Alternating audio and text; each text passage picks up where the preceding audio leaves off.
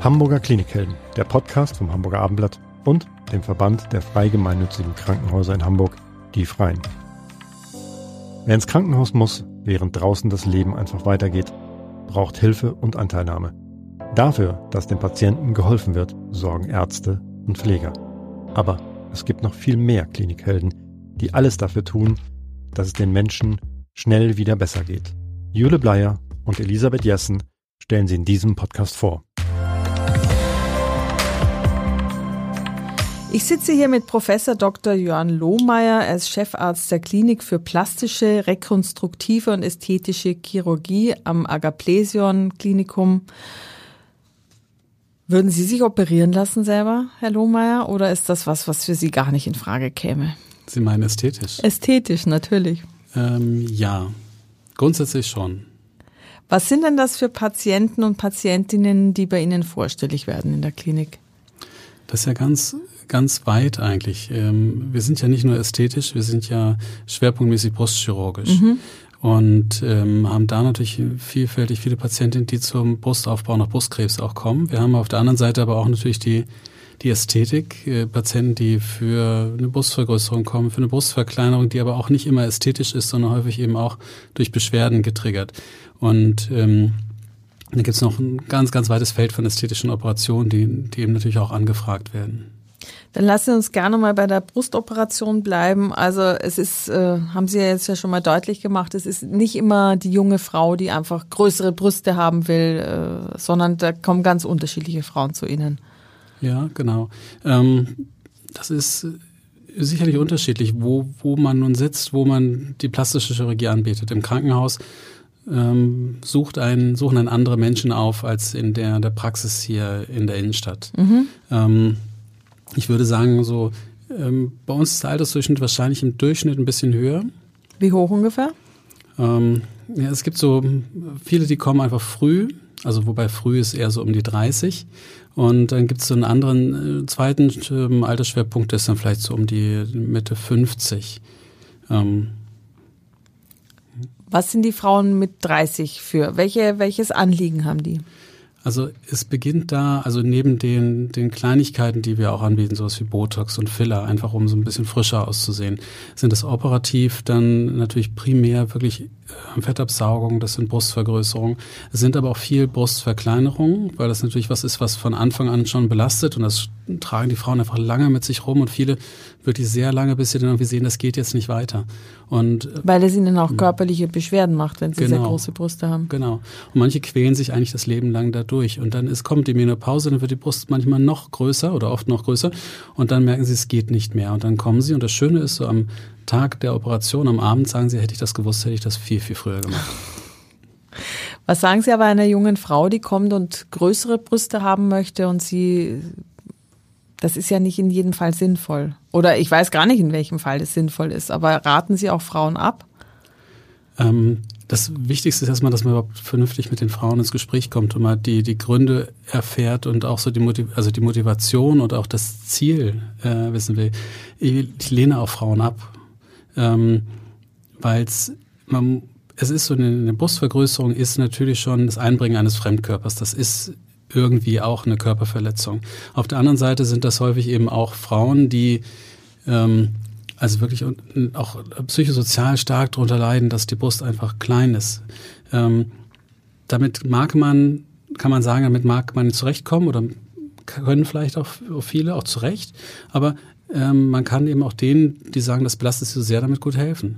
Ähm, und dann gibt es natürlich irgendwo was dazwischen, wo es vielleicht einfach nur Lifestyle ist, wo man sagt, das ist, äh, ich möchte jetzt einfach ein bisschen mehr, das passt jetzt besser, damit komme ich besser rüber.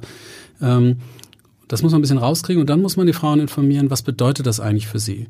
Ähm, was, was bringt das mit sich? Also was für Risiken, was für Komplikationen hat das, wie lange hält das überhaupt? Das ist viele Frauen, wenn ich denen sage, nach 10 Jahren, 15 Jahren kommt die nächste Operation, sagen sie, ach was, das wusste ich überhaupt nicht. Woran merke ich, dass ein hm. Brustimplantat kaputt geht oder wie lange hält es überhaupt? Ja, also Implantate halten heute ziemlich lange. Das ist bis zu Ende der 90ern waren die Implantate noch mit einer sehr viel dünneren Hüllschicht umgeben und sind dann häufiger geplatzt, haben auch viel mehr Silikon über die Hülle verloren. Heute gehen sie zwar nochmal kaputt, aber das ist selten, aber immerhin noch so um die 15 Prozent in zehn Jahren.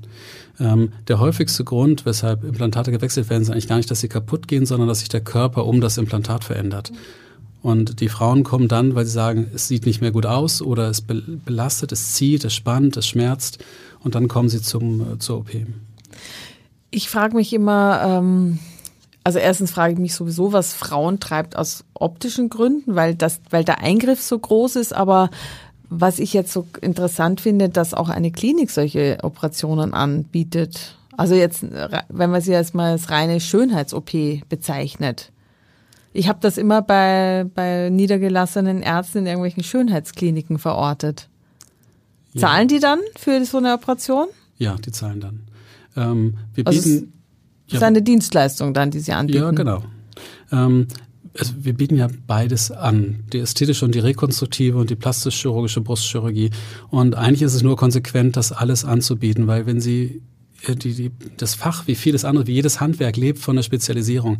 Wenn Sie etwas nur machen, äh, nur dann schaffen Sie es eigentlich ein bestimmtes Level zu erreichen und eine bestimmte Qualität zu erreichen. Und wir ähm, bieten eben die Brustchirurgie. Und das hat mich damals schon so fasziniert. Das war auch der Grund, warum ich überhaupt in diese Klinik gekommen bin, äh, damals noch als Oberarzt, ähm, dass wir halt diese, die plastische Chirurgie, also speziell an der Brust, so umfassend anbieten, von der Rekonstruktion nach Brustkrebs über die Formung bei angeborenen Fehlbildungen, Fehlentwicklungen, die Verkleinerung, ähm, aber auch die Vergrößerung. Und ich glaube, man kann in all dem, das profitiert, die Qualität profitiert wirklich davon, wenn sie wirklich in den, in allen Bereichen versiert sind und nicht nur sich einen Eingriff rauspicken und sagen, jetzt mache ich nur die Brustvergrößerung und äh, versuche das mal möglichst gut zu machen. Sie haben die Frauen mit Brustkrebs angesprochen, die ja auch in Ihrer Klinik operiert werden. Und dann gibt es gleich diese Rekonstruktion. Die wird ja nicht in jedem Fall durchgeführt. Wann macht man das und was genau wird da gemacht? Das hängt so ein bisschen davon ab, ähm, was erhalten werden kann von der Brust. Also wenn Sie Brustkrebs haben, äh, und das sind ja nicht die einzigen Patienten, die wir wieder aufbauen, äh, gibt ja auch solche mit Vorläuferstufen. Es gibt welche mit einer kinetischen Veranlagung, wo man die Drüse prophylaktisch risikoreduzierend entfernt. Ähm, ähm, dann hängt es davon ab, bleibt der Hautmantel, bleibt die Brustwarze bestehen. Das heißt, was muss ich ersetzen? Muss ich nur die Drüse in ersetzen? Muss ich auch Haut ersetzen? Und davon hängt dann ab, was ich eigentlich als Technik äh, anwenden muss. Und wie viele, äh, wie viel Prozent dieser Eingriffe, die Sie machen, sind so Brustrekonstruktionen? Äh, das ist bestimmt die Hälfte dessen, was wir tun. Ähm, sind dafür auch das, wirklich das größte Zentrum in Norddeutschland plastisch-chirurgisch mhm. für mhm. Brustrekonstruktion. Und ähm, sind vielleicht, also wir haben die gerade speziell für die Eigengewebe Wenn wir von anderer Stelle vom Körpergewebe nehmen und damit die Brust natürlich wieder aufbauen, eben unter Vermeidung von Implantaten, was schön ist, wenn es geht. Das machen sie aber nicht in jedem Fall. Also ich kenne selber jemanden, der das so bei Ihnen hat machen lassen nach Brustkrebs wann, wann kann man das machen? Und, und eigentlich wäre das ja, also so mit dem Laienverständnis äh, gesehen, wäre das ja die ideale Form mit Eigengewebe. Dann muss ich mhm. auch nicht nach 10, 15 Jahren Implantat erneuern. Stimmt, es hat, hat Vorteile, aber es hat auch Nachteile. Nämlich? Ähm, also der Nachteil liegt darin, dass sie das eben von anderer Stelle vom Körper nehmen. Das heißt, sie haben irgendwo da fehlt dann was woanders. Irgendwo eine Narbe gesetzt, äh, sage ich mhm. mal. Also das mhm. heißt, man präpariert ja das, das aus, äh, bis auf die kleinsten Gefäße, die man später wieder anschließt. Mhm. Ähm, das macht natürlich einen gewissen, gewissen Schaden. Also zum Beispiel die, die Standardtechnik für den Brustaufbau ist ja das Gewebe vom Bauch zu nehmen. Und das mhm. ist dann am Bauch eigentlich wie eine klassische Bauchdeckenstraffung. Wenn Sie aber keine Bauchdeckenstraffung brauchen, ist es eine unnötige Operation. Also zumindest der Teilschritt ist etwas, was sie sonst nicht gebraucht hätten oder was man sonst nicht gemacht hätte. Das heißt, sie haben eine Narbe, haben natürlich auch da das, die Gefahr, später mal Beschwerden zu haben, Spannungsschmerz, eine gewisse Bauchwandschwäche. Das muss man gegeneinander abwägen. Verstehe. Mhm. Aber trotzdem wiegt das das in vielen Fällen wirklich auf, dass man eben kein Implantat hat, gerade unter bestimmten Situationen, wo das Implantat viel häufiger Probleme macht. Eine äh, Brustoperation verbindet man natürlich erstmal mit Frauen, aber kommen auch Männer zu Ihnen? Ja. Was haben die dann für Anliegen? Äh, meistens sind das, also wenn es in der Brustchirurgie ist, ist es meistens die Männerbrust, die Gynäkomastie. Das gibt's. Ist das krankhaft? Ist insofern krankhaft, dass es unnatürlich ist. Es ist eine Ausbildung einer weiblichen Brust beim Mann. Das hat an sich äh, keinen Krankheitswert in dem Sinn, dass es meistens keine Beschwerden macht, aber es sieht eben nicht, es sieht so aus, dass es die Blicke anderer auf einen fixiert. Und das ist das dann stört, nachvollziehbar und das äh, übernehmen die Krankenkassen auch im Regelfall, wenn es ausgeprägt genug ist. Und wie viel, wie viele Männer gibt es da, die das betrifft? Ähm, wir haben natürlich so ein bisschen. Ich habe noch nie, äh, doch manchmal hm. natürlich am Strand sieht man manchmal, aber da weiß man nicht genau, ob das daran liegt, dass die Männer vielleicht dann zu dick sind oder. Aber wie verbreitet ist das? Ähm, also man unterscheidet ja zwischen der richtigen Gynäkomastie und der Pseudogynäkomastie. Die Pseudogynäkomastie ist das, was man meistens am Strand sieht. Das mhm. einfach, und was auch ganz viele, ein Großteil der Männer kriegt, je älter man wird, dass einfach sich eine gewisse Brust ausbildet. Und dann gibt es eben im Gegenteil dann diese typisch weibliche Brustform, auch zum Teil nur so kleine Drüsenknospen, die sich früher entwickeln, aber dann auch bleiben. Und das ist eigentlich die echte Gynäkomastie. Die ist seltener, aber auch gar nicht so selten. Also wir sehen die auch wirklich regelmäßig bei uns. Und in Prozent ausgedrückt, wie viel Prozent sind sozusagen Männer bei Ihnen? Bestimmt nur um die fünf Prozent. Oh, immerhin. In der Brust. Ja, wir machen ja sonst auch noch die rekonstruktive Chirurgie nach Tumoren, nach Verletzungen ähm, nachrangig zur Brust und auch Körperstraffung, aber auch da ist der männliche Anteil geringer als die Frauen. Weil die Männer einfach so selbstbewusst sind und glauben, sie haben es nicht nötig oder weil, weil sie es wirklich nicht nötig haben? Ja, also, also wirklich nötig haben es ja auch viele Frauen nicht, die kommen. Mhm. Das sind also relative Indikationen, dass man sagt, ich hätte gern, dass es einfach irgendwie formschöner wird. Ich hätte gern, dass die, die Brüste, Brüste wieder jugendlicher aussehen. Nötig hat man das nicht, sondern es ist etwas, was einfach das Wohlbefinden, das Körperbefinden unterstützt und auch damit die ganze, ganze Einstellung eines Menschen natürlich verbessern kann. Und darum machen wir es ja auch. Ähm, bei Männern äh, ist das nicht so Thema. Also es ist eher Körperstraffung nach Gewichtsverlust. Mhm. Äh, es sind mal Oberlidstraffungen, es sind mal Fettabsaugungen, aber das ist äh, landläufig wirklich einfach wesentlich weniger als bei Frauen, ja. Wenn Sie eine Frau vor sich haben, die ihre Brüste vergrößern lassen will, gibt es da auch Fälle, wo Sie sagen, also gibt es eine Maximalgröße, wo Sie sagen, nein, mehr ist einfach für Ihre Statur nicht machbar oder Sie kriegen dadurch Rückenbeschwerden oder also so, dass Sie auch mal so ein Stoppschild hochhalten ja. und was ablehnen? Ja. Ähm, es ist so, ähm, ist so ein bisschen die Frage, was man das, die, das, muss man sich irgendwann selbst mal als plastischer Chirurg irgendwie beantworten, was man bereit ist zu machen und was man noch für indiziert ansieht. Denn letztendlich ist ja jeder Eingriff, wenn ich einen Fremdkörper einbringe, ist es irgendwo auch eine Körperverletzung. Das heißt, sie bringen da etwas rein, was eigentlich da nicht sein müsste, ähm, was, wo sie wissen, das macht irgendwann Probleme. Und sie wissen, bei, wenn sie bestimmte Dinge machen, macht es früher Probleme oder wahrscheinlicher. Das heißt, ähm, wenn man Implantate zu groß wählt, dann passt der Hautmantel nicht. Dann sieht es A unnatürlich aus, ist spannend, sie haben ein erhöhtes Risiko für Komplikationen. Ähm, darum ist für mich dann da irgendwie so der Punkt, wo ich sage, das ist irgendwann nicht gerechtfertigt. Das muss alles möglichst sicher sein, mit einem möglichst niedrigen Risiko, also dass es irgendwie vertretbar erscheint und möglichst auch reversibel ist. Was es nicht immer ist. Aber und bei den Brustimplantaten ist es einfach so, es muss halt in die Brust passen. Wenn es nicht in die Brust passt, geht's vielleicht noch, sieht aber nachher nicht mehr natürlich aus und das sind die Frauen, die ich wegschicke. Und die gehen dann auch oder gehen sie dann einfach zu jemand anders? Das wissen sie natürlich nicht unbedingt, aber wie, wie gehen die damit um, wenn das abgelehnt wird? Im Regelfall gehen die einfach woanders hin. Mhm. Das ist ja, wenn Sie über Insta schauen, gibt's genug, die eben gerade mit diesen Größen werben. Mhm. Ja, und ähm, das sehen die Frauen auch. Und man muss sagen, eigentlich primär gehen die Frauen auch schon dorthin. Also es ist so wie was, was wir versuchen zu vermitteln bei uns mit der Klinik und auch mit der Praxis, die wir nebenbei noch betreiben, ist, dass wir möglichst die Seriosität und die Sicherheit und Professionalität der Klinik eben auch in der Ästhetik anbieten wollen. Und da passt das nicht zusammen. Also es soll einfach äh, vernünftig sein, es soll sicher sein und soll eine gute Qualität angeboten werden. Was bieten Sie denn außer Brustoperationen noch an? Das Welt der, der plastischen Chirurgie ist ja ein großes. Ja, also ähm, zum einen die rekonstruktive Chirurgie für die umliegenden Krankenhäuser, werden aus anderen Städten angefragt, auch aus, der, aus Hamburg angefragt. Ähm, was genau, also ich bin da nicht so bewandert auf diesem Feld. Was, ja. was genau muss man denn alles rekonstruieren? Nach zum, welchen Krankheiten oder? Ja, zum Beispiel nach einer Verletzung, wo der Knochen frei liegt, den sie nicht einfach zunähen können. Da muss dann auch Gewebe davor gelagert werden und angeschlossen werden, das auch als freie Lappenplastik wie bei der Brust. äh, wenn sie mit Eigengewebe aufbauen. Das sind ähnliche Operationen bei den Allgemeinchirurgen nach dem Platzbauch, Wunden, die nicht mehr zugehen. Also ein bisschen sind wir da die Problemlöser bei den Dingen, mhm. die nicht mehr zu verschließen sind. Wo, wo, wo, hat man denn sowas oder nach welcher Krankheit oder welchem Unfall oder?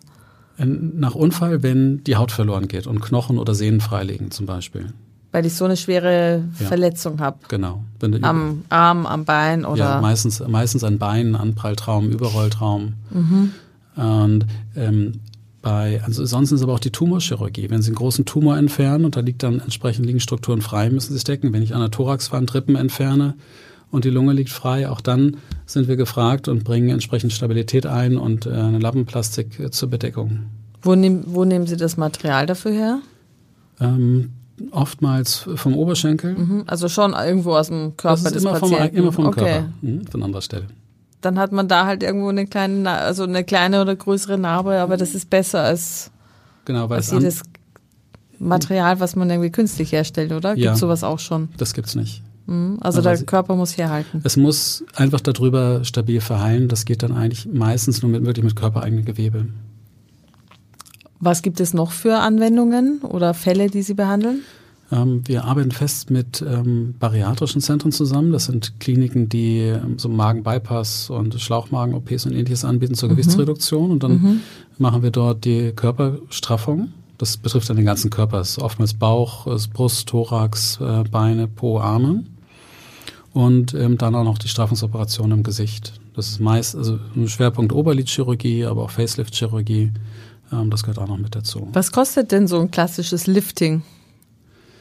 ähm, hängt es wieder davon ab, was man liftet. Wir können ja alles liften, wirklich wieder, wirklich von Bauch, Beine, Po, Brust, Gesicht. Ähm, also so Kosten für so eine Operation starten typischerweise bei so 5000 und liegen bis 9000. Äh, wenn man kombiniert kann wird es teurer, dann addiert sich das einfach auf. Also ein Lifting bis ab 5000. Für was? Ja, äh, weiß ich nicht, fürs Gesicht? Für das die Augenlider? Augen, ja, Augenlider sind weniger. Was ist denn das billigste? Die, Oberli die Oberlider. Und dann gehe ich also hin und sage, ich möchte meine Oberlider gestrafft haben. Wird das dann ambulant gemacht? Kann ich äh, muss ich da in der Klinik aufgenommen werden? Das ist eine der Sachen, die man wirklich noch gut ambulant machen kann. Ähm, dafür muss man nicht aufgenommen werden. Und Preis liegt es natürlich deutlich drunter. Das ist ja wirklich ein kleines Areal.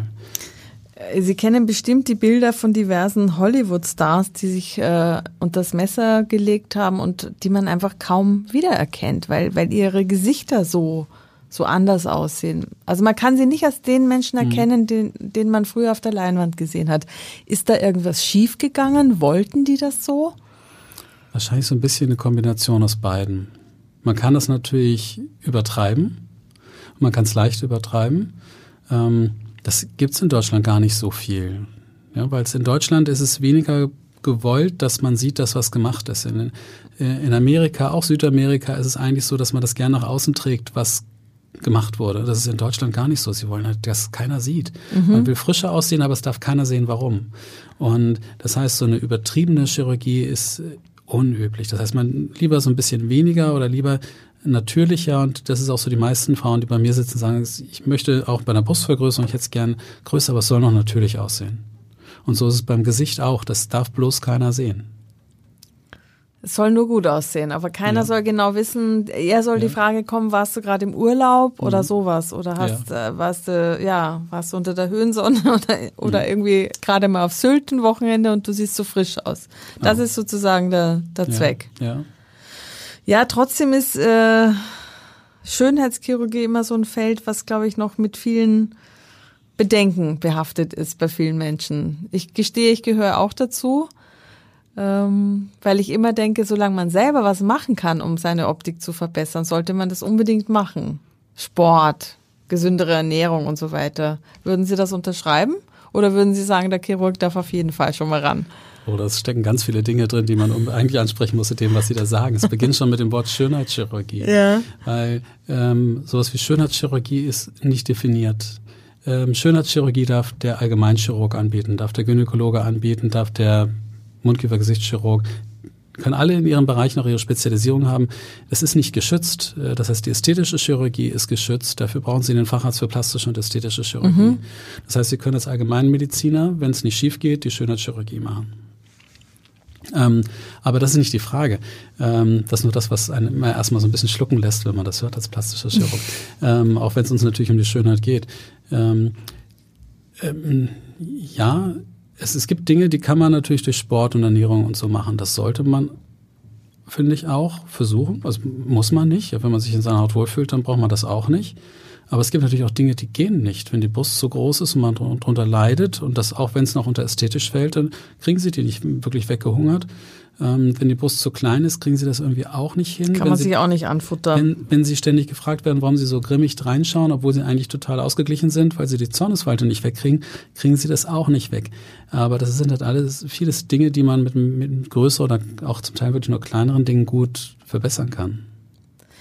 Wir haben am Anfang ja drüber gesprochen, oder ich habe Sie gefragt, ob Sie sich äh, einer Schönheitsoperation unterziehen würden. Sie haben gesagt, ja, aber ich würde gerne wissen, was würden Sie bei sich machen lassen, was auf keinen Fall. Also aktuell habe ich keinen noch, noch gar nicht so richtig Bedarf. Nee, Sie sind ja auch noch nicht so alt. Äh, Ihre grauen Haare äh, färben Sie auch nicht. Und Ihr Gesicht ist Ja. noch recht frisch. Ja, ähm, genau. Also ähm, so, so ein bisschen äh, Botox oder so kann, kann überhaupt nicht schaden. Mache ich auch von Gelegenheit, äh, gelegentlich, aber nicht, nicht so, dass ich jetzt irgendwie wieder dran denke, nach einem Jahr, ich muss wieder, sondern irgendwie gerade, wenn ich mal wieder denke, wäre vielleicht nicht schlecht. Wie, das machen Sie selber bei sich? Ähm, das kann man so mal eben mit Kollegen gegenseitig machen. Ach so, okay. Das kann Also- man theoretisch aber auch selbst spritzen, ist auch nichts bei. Ähm, nee, aber so richtig Operationen, ähm, ich glaube, wenn, also wenn zum Beispiel meine Oberlider irgendwann so hängen, dass ich gar nicht mehr gut rausgucke nach links und rechts, dann wäre das mal ein Thema. Aber das, man muss beim Mann da wirklich aufpassen, weil das schnell den, den Charakter verändert, finde ich. Und dann auch man nicht mehr, ähm, man sieht dann anders aus. Und gerade beim Mann sieht das dann typischerweise oftmals nicht mehr so, da verändert man den Typ. Bei der Frau sieht es eigentlich immer nur, macht man die frischer, beim Mann muss man wirklich aufpassen, dass man nicht zu viel wegnimmt. Woran, li woran liegt das? weil diese, dieser, off- die offenen Augen ist eigentlich mehr so ein, ist eher was Weibliches und ähm, wenn sie das übertreiben, dann sieht das immer irgendwie ein bisschen komisch aus. Man guckt dann immer zweimal hin, was da eigentlich nicht stimmt. Ähm, von daher könnte ich mir vorstellen, dass es irgendwann mal Thema ist, aber jetzt auf gar keinen Fall. Aber vielleicht irgendwann wirklich, wenn ich merke, oh Mensch, die sind so schwer, das drückt. Und das ist auch das, weswegen viele zu mir kommen, auch die Frauen, die sagen einfach, ich merke, die sind immer so schwer und das ist am Morgens ist es irgendwie noch anders. Ähm, da kann ich es mir vorstellen. Ansonsten habe ich, hätte ich grundsätzlich nichts, äh, also denke ich mir auch so Fettabsaugen sind völlig okay. Ähm, hätte ich eine Gynäkomastie, hätte ich die längst operiert. Ähm, also es gibt schon Dinge, wo ich auch, da hätte ich keine große Hemmschwelle. Gibt es Dinge, die für Sie, Sie haben ja gesagt, wenn eine Frau zu große Brüste haben möchte, das wäre für Sie, äh, da, da sagen Sie nein, das lehnen Sie ab. Gibt es auch noch andere Dinge, die Sie grundsätzlich ablehnen würden? Ja, Dinge, die ich nicht, also die ich wenig bis gar nicht mache. Also es ist so, im Laufe meiner Zeit habe ich bestimmte Bereiche einfach abgelegt, weil die plastische Chirurgie ist ja doch ein großes Fach. Also es beginnt mit äh, der rekonstruktiven, es ist auch die Ästhetik, die aber die wenigsten wirklich in den Frühphasen lernen. Ähm, das ist die Handchirurgie, das ist die Verbrennungsmedizin. Und ähm, gut, Verbrennung macht man dann ohnehin nicht mehr im großen Stil, wenn man nicht in einer Spezialklinik ist. Aber äh, zum Beispiel die Handchirurgie mache ich gar nicht mehr, weil ich einfach denke, äh, das ist genau wie die Brust. Sie müssen sich drin spezialisieren, um richtig gut zu sein. Und wir haben bei uns zum Beispiel an der Klinik eine, eine, eine Handchirurgen, die wirklich nichts anderes machen. Die machen nur Handchirurgie. Und wenn ich was hab, gehe ich zu denen, klar. Und nicht zu jemandem, der auch gleichzeitig noch die Brüste operiert und das Gesicht und dann ein bisschen Hand. Ähm, ich finde es einfach super, wenn, die können zwar genauso gut sein, aber so im, im Prinzip finde ich es einfach super, wenn man sich auf irgendwas spezialisiert und da dann auch wirklich aber so richtig drin verbeißt. Ähm, Darum habe ich das aber schon abgelegt. Auch Nasen würde ich nicht operieren. Das habe ich mal mit bisschen mit begleitet in meiner Weiterbildungszeit. Aber dann irgendwie denke ich, warum sollte ich jetzt damit anfangen? Es gibt andere, die machen das wirklich super. Und auch hier in Hamburg gibt es welche, die machen das nur. Und da kommen sie nie ran, finde ich, äh, in der Qualität. Und äh, so geht es mir, finde ich, glaube ich, bei uns mit der Brustchirurgie, weil wir wirklich vier Tage die Woche im OP stehen und nur Brust operieren. Ja, nicht nur, wir machen auch die anderen Dinge, aber wirklich zu so bestimmt drei Vierteln Brust. Wie groß ist Ihr Team, mit dem Sie arbeiten? Wir sind acht Ärzte bei uns im Team. Die alle Brüste operieren äh, und alles, was Sie uns so beschrieben haben. Ähm, manche Dinge nicht, also die Ästhetik ist sicherlich eher was, je weiter sie dann gekommen sind. Das heißt, bestimmte Dinge davon machen jetzt nicht alle. Außerdem haben wir, bilden wir auch weiter. Wir haben aktuell ähm, zwei oder drei Ärztinnen in der Weiterbildung. Oder nur noch zwei. Die eine ist jetzt eigentlich durch, hat jetzt ihren Facharzt gemacht. Mhm. Ähm, aber man hört ja eh nie auf. Also es ist ja wirklich ein Lernprozess, der auch mich jetzt immer noch begleitet. Es ist so wichtig, dass man dann seine Ergebnisse sieht, dass man immer wirklich kritisch bleibt, dass man guckt, wie wird's, dass man auch aus seinen Fehlern lernt. Das, weil es gibt immer noch Dinge, wo man sagt, damit bin ich jetzt vielleicht nicht ganz so glücklich. Ähm, oder muss man es beim nächsten Mal versuchen zu vermeiden oder zu verbessern.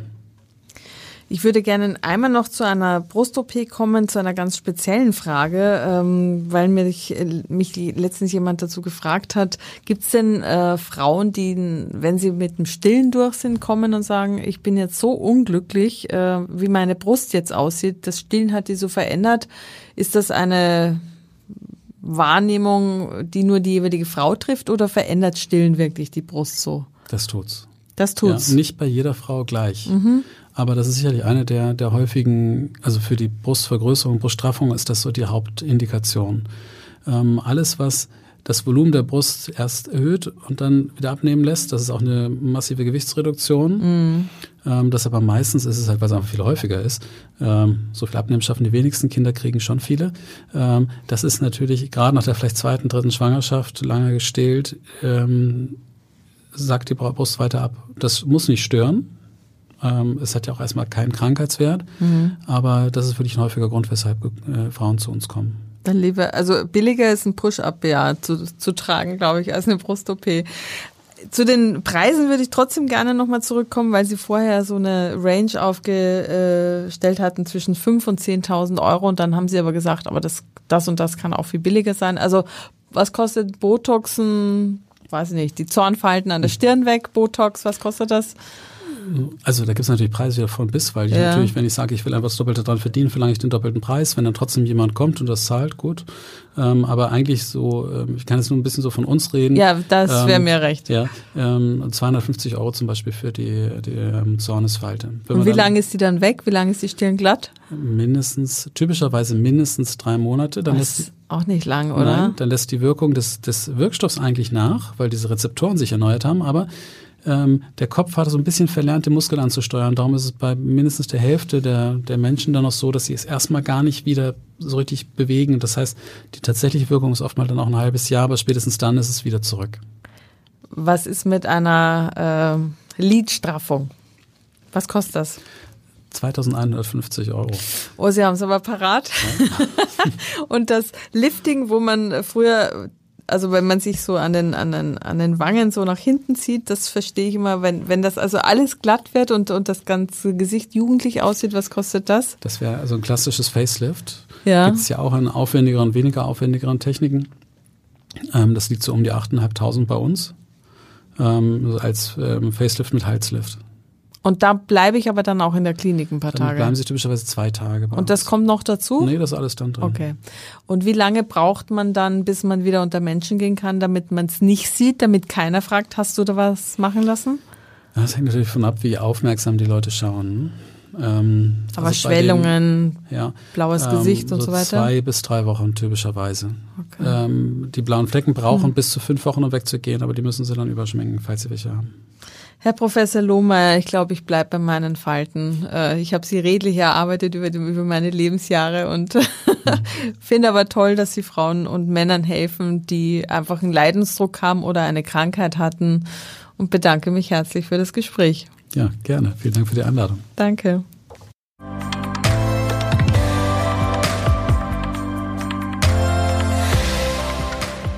Weitere Podcasts vom Hamburger Abendblatt finden Sie auf abendblatt.de slash podcast.